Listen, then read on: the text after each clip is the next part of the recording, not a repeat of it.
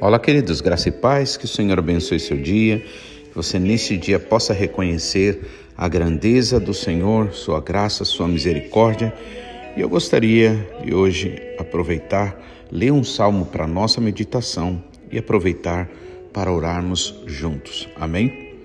Salmo 15, quando fala sobre o verdadeiro cidadão dos céus. A palavra do Senhor deixa bem claro que nós não somos desta terra, mas nós somos né, chamados, nós fomos comprados pelo Senhor, estamos aqui nessa terra com um objetivo: trazer a glória do Senhor, buscar né, a, o reino de Deus em primeiro lugar, do nosso Pai Celestial.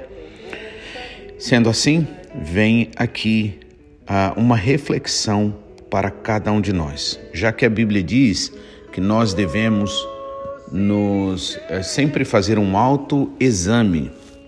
Afinal de contas, vivemos num mundo de engano, no mundo de mentira, no mundo que tenta né, contrariar a verdade da palavra de Deus. Então é preciso nós sempre estarmos nos lavando, como nosso pastor Takayama sempre nos diz para nós orarmos, né? Pedir que o Senhor esteja nos lavando de todo o pecado, lavando as nossas vestes espirituais, lavando o nosso corpo, né? lavando e purificando a nossa alma e santificando o nosso espírito. Por isso é bom nós buscarmos ao Senhor, como Sua palavra diz, enquanto se pode achar, enquanto Ele está perto. Amém? Então, Salmo 15, é, a partir do versículo 1 ao 5, né, são apenas cinco versículos, nos diz o seguinte: Senhor, quem habitará no teu tabernáculo? Quem morará no teu santo monte? E aí vem a resposta no Salmo 2: Aquele que anda em sinceridade e pratica justiça, aquele que fala verazmente a verdade segundo o seu coração, aquele que não fala mal do seu próximo com a sua língua, nem faz mal ao seu próximo, nem aceita nenhuma afronta contra o seu próximo aquele a cujos olhos o reprovável é desprezado, mas honra os que temem ao Senhor. Aquele que, mesmo que uh, jure com dano, seu não muda, não. E aquele que não empresta o seu dinheiro com usura, nem recebe suborno contra o inocente. Quem faz isto nunca será abalado. Coisa maravilhosa, né? O Senhor nos chama e nesse salmo aqui nós vemos o desejo do coração do Pai em, é, em fazer dos seus filhos filhos louváveis, filhos amados, filhos onde sua amabilidade, como diz o apóstolo Paulo, é notável aos homens. Né? O Senhor quer fazer de cada um de nós como uma luz para esse mundo que cada dia mais brilha em meio às trevas, em meio à confusão, em meio aos problemas. Então, aqui o salmista Davi, que era pastor de ovelhas, quando ele é chamado ali mais diretamente e o profeta Samuel vai é, até a casa dele, né, enviado pelo, pelo Senhor, para consagrar Davi no lugar de, de Saul, do rei Saul, né? É, Davi não estava na casa, né? Quem se apresentou, quem foi apresentado, inclusive pelo pai, foram os filhos, né? Que além de muito bonitos, eles eram fortes, eles, eles tinham uma posição social muito boa, muito louvável, né? Estava é, no exército de Israel, eram muito honrados. Mas cada um que ia passando ali, o Senhor dizia para Samuel que não era aquele. Né? O próprio Samuel chegou a confundir né? e achou que um lá seria o tal. E o Senhor declarou uma verdade para ele que serve até hoje para nós: que não olhes para a aparência, porque o Senhor não vê como vê o homem. O homem olha a aparência, mas o Senhor olha para o coração, para a intenção, para as razões, as motivações do coração. E ali Samuel, que confia no Senhor, né, porque ele obedecia ao Senhor, porque ele amava ao Senhor, porque ele cria verdadeiramente no Senhor e dependia do Senhor, né, ele ali não errou. Se ele tivesse insistido, teria sido mais um outro erro. Né? O primeiro foi que a escolha foi do povo, porque o rei Saul, que não agradou o Senhor, o rei Saul, que vivia mais perdido que outras coisas, porque ele não dependia do Senhor, dependia da sua capacidade, acreditou em si próprio, começou humilde, mas terminou orgulhoso e se afastou do Senhor. Esse, então Saul, o rei Saul foi reprovado, não podia jamais cuidar do povo de Deus.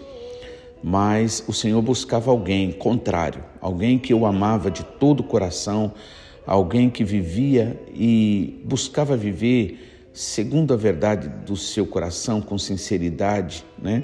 Como essas características aqui. Nós vamos dar uma meditadinha aqui, né? E onde é que estava o Davi, né? Que ainda então era novo, lá para os 17 anos, estava no campo, né? Cuidando das ovelhas. E ali, enquanto ele cuidava daquelas ovelhinhas, naquele relacionamento de amor, né? De carinho por aqueles bichinhos inofensivos, né? Tão dependentes de cuidado.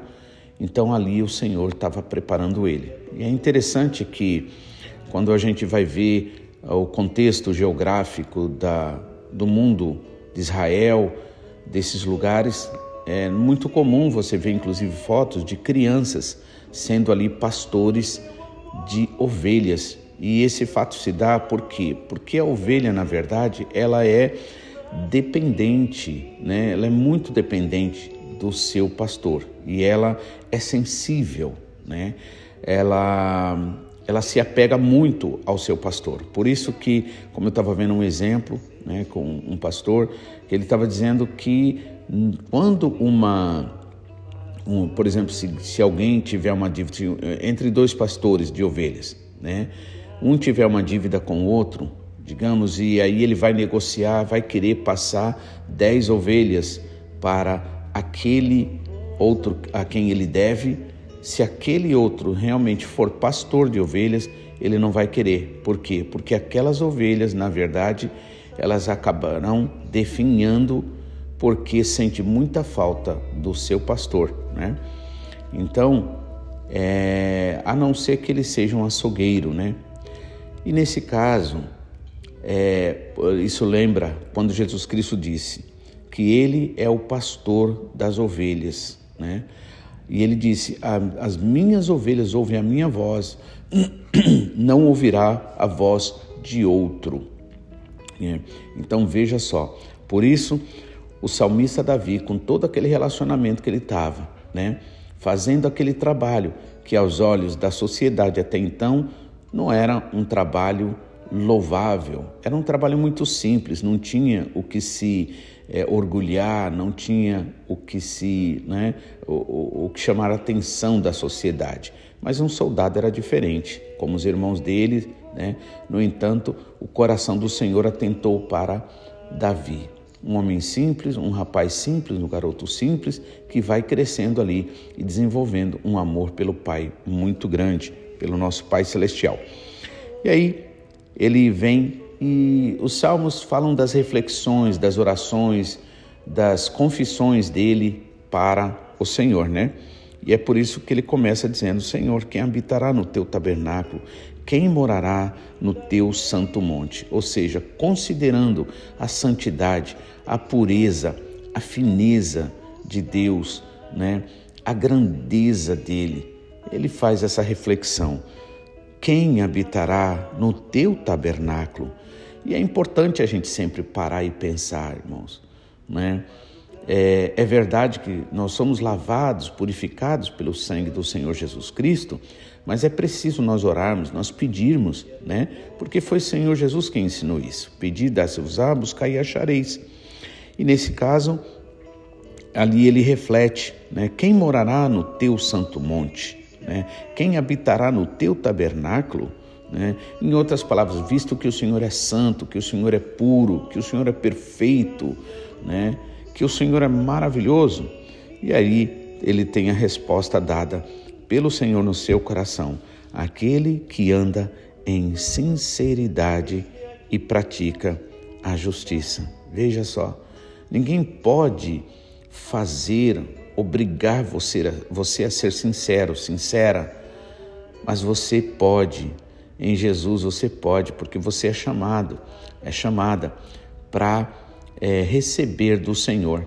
É o Senhor quem te faz fiel, é o Senhor quem te abençoa, é o Senhor quem te lava, é o Senhor quem te purifica, quem te santifica, né? Então, você anda em sinceridade do coração, admite diante do Senhor, admite diante da voz do Espírito Santo que você realmente é, não vive muitas vezes aquilo que o Senhor quer, né? Se você não dá desculpa, se você não culpa as pessoas, né, pelos seus erros, se você não tenta explicar o porquê fez, deixou de fazer, mas antes admite, né? Porque o Espírito Santo é quem fala para nós, você vive então em sinceridade. Quando você erra com alguém, você pede perdão, você sabe que você errou contra a pessoa, você deixa o orgulho de lado e você realmente se volta ali e pede, por quê? Porque é justo, porque é justo, não é? Então, aquele que anda em sinceridade pratica a justiça, amém? Precisamos entender também que a nossa, nossa é, sinceridade ela precisa desembocar nas atitudes, atitudes de prática, de prática de amor, ou como nosso pastor nos explica, o amor é sentimento a atitude e a caridade é a prática deste amor, né? E também aquele que fala verazmente a verdade segundo o seu coração, aquele que não difama, né, com a sua língua. Aquele que fala a verdade segundo o seu coração significa o quê? Você fala o que você acredita. E às vezes você pode até estar errado, você pode estar errada mas você está sendo sincero, sincera e não está é, enganando, dizendo aquilo que você não acredita. Por quê? Porque mentir significa falar contra aquilo que você mesmo acredita. Então é verdade que às vezes a gente fala coisas que a gente acredita, mas que não são fatos. Mas é, estamos, não estamos sendo mentirosos, porque estamos falando segundo aquilo que nós acreditamos. Então, por isso que aqui ele diz: aquele que fala verazmente ou a verdade segundo o seu coração. Ou seja, aqui não está em questão se a pessoa está certa ou se está errada, mas o que ela está dizendo é porque ela acredita. Amém? Então, também aquele que não difama com a sua língua, nem faz mal ao seu próximo, ou seja, aquele que não fala mal das pessoas. E quantas vezes a gente cai nesse erro, não é verdade? Mas sempre que isso acontece, irmãos, o Espírito Santo nos corrige. Sempre que acontece, o Espírito Santo me corrige e você não permanece, nós não permanecemos, eu não permaneço no erro. Por quê? Porque o Espírito Santo é quem nos guiará. Então ele reprova alguma atitude nossa, né, dizendo é, no nosso coração, mostrando a gente está errado, que não está certo fazer isso e a gente se volta para o Senhor, pede para Ele nos lavar, nos purificar, pede perdão, é, diz o contrário, né? abençoa aquela vida ao invés de falar mal. Então, aquele que não difama, ou seja, não fica falando mal de, da pessoa para os outros, né? Além disso ser feio, isso também não é justo, porque não damos à pessoa a oportunidade de se defender. E se nós queremos que a pessoa mude de vida, tenha uma, uma vida diferenciada, melhore, então deveríamos falar com a pessoa diretamente e não por trás das pessoas, né? Então, isto é, é reprovável. Então, por isso diz: aquele que não difama com a sua língua, né, nem faz mal ao seu próximo, né? Falar mal também é fazer mal, né? Além de outro tipo de mal, outros tipos de mal, males, né? Ao seu próximo. Nem aceita sua afronta, nem aceita nenhuma afronta contra o seu próximo. Veja só, você não pode nem espalhar mal de ninguém, falar mal de ninguém, nem também aceitar os outros ficarem falando mal de outros para você. O que, é que nós temos que fazer? Nós temos que ajudar essa pessoa que está falando mal do outro a entender que aquela postura dela não é certa, não é correta. E sabia de uma coisa? Se você aceitar que os outros fiquem falando mal de outros para você, com certeza você não será uma pessoa confiável. As pessoas não vão confiar em você, né? Porque, como diz o ditado aí fora, é, aquele que fala mal de outro contigo, com outro falará mal de ti, não é? E isso é um fato. Então, é, que não aceita nenhuma afronta contra o seu próximo. Aquele a cujos olhos o reprovável, reprobo, reprobo, significa reprovável, né? É desprezado. Desprezado aqui não está falando de fazer bullying e de me, né? Não contra a pessoa, não é isso. É reprovável, você não aceita aquelas atitudes erradas, amém?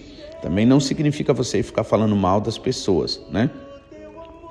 Então, aquele cujos olhos é réprobo, ou seja, é reprovável, é desprezado, mas honra ao que teme ao Senhor, amém? Aquele que ama a Deus, aquele que pratica a justiça, aquele que fala a verdade segundo o seu coração. Então, é assim, esses são honrados, porque temem ao Senhor, respeitam ao Senhor. Aquele que mesmo que conjuro, conjuro ou seja, tendo dado a sua palavra e depois percebeu que vai se prejudicar, mesmo assim ele não muda, ele mantém a palavra, amém? Hoje, principalmente no mundo onde é, a palavra já não tem aquele, aquele significado de antigamente, antigamente não precisava de documentos, assinaturas, né? Mas hoje em dia muitas vezes é preciso mesmo entre duas pessoas mas não era assim e não deve ser assim. Por isso ele diz: aquele que, mesmo que jure com dano seu, não muda. Aquele que não empresta o seu dinheiro com usura, ou seja, com juros, né? ou seja, aquele que não se aproveita da situação difícil, né, de problema, né, de dificuldade do outro para ganhar em cima do outro, né, emprestando dinheiro com juros. Usura é juros nem recebe suborno contra o inocente, nem se aproveita né, de uma oferta maligna né, de alguém para querer prejudicar uma pessoa que não tem nada a ver, que não errou, um inocente. Quem vive dessa forma, quem faz isso, nunca será abalado. Amém? Que Deus abençoe. Né? Vamos orar então. Pai, mais uma vez, nós te louvamos e te agradecemos Realmente nos inclinamos aos teus pés e te louvamos, Pai, pelas tuas constantes misericórdias para a nossa vida. Pai, neste momento quero orar por esta vida, quero orar por esse privilégio de entrar neste lar, Pai. Entrar para ministrar bênção. E o Senhor Jesus Cristo disse que quando nós, Senhor, fôssemos espalhando a tua palavra, nós fôssemos saudando, trazendo a paz, declarando a paz do Senhor. E eu declaro a paz do Senhor para este lar, para este meu irmão, para esta minha irmã, para esta família, Pai, para cada membro. Apresento ao Senhor Jesus cada um desses problemas, dessas dificuldades que os teus filhos têm enfrentado, Pai. Senhor, que o Senhor possa lavar, Senhor, cada um desses membros deste lar, Pai. Que o Senhor possa purificar o coração, que o Senhor possa, Senhor, santificar o espírito, Senhor, e que esta vida, Senhor, que me recebe aqui, está recebendo o Senhor, como o Senhor Jesus disse. Então, Pai, eu declaro este ambiente, Pai, em nome de Jesus, confiando na tua palavra, um ambiente consagrado ao Senhor, mudado, transformado para a honra e glória do teu nome. Este coração, esta vida, este ser, Pai, que na verdade veio, Pai, não simplesmente pela vontade do homem, mas, Senhor, foi gerado, gerada pelo Espírito Santo pela palavra, pela água, que é a tua palavra, o teu Espírito Santo, Pai. Por isso, em nome de Jesus, é que eu te louvo e te agradeço para a honra e glória do teu nome. Em nome de Jesus. Amém, Pai. Seja abençoado neste dia, abençoada e que você possa viver o melhor. Em nome de Jesus. Amém. E é tão bom saber que estás aqui, Senhor. E é tão bom saber que estás aqui. Sei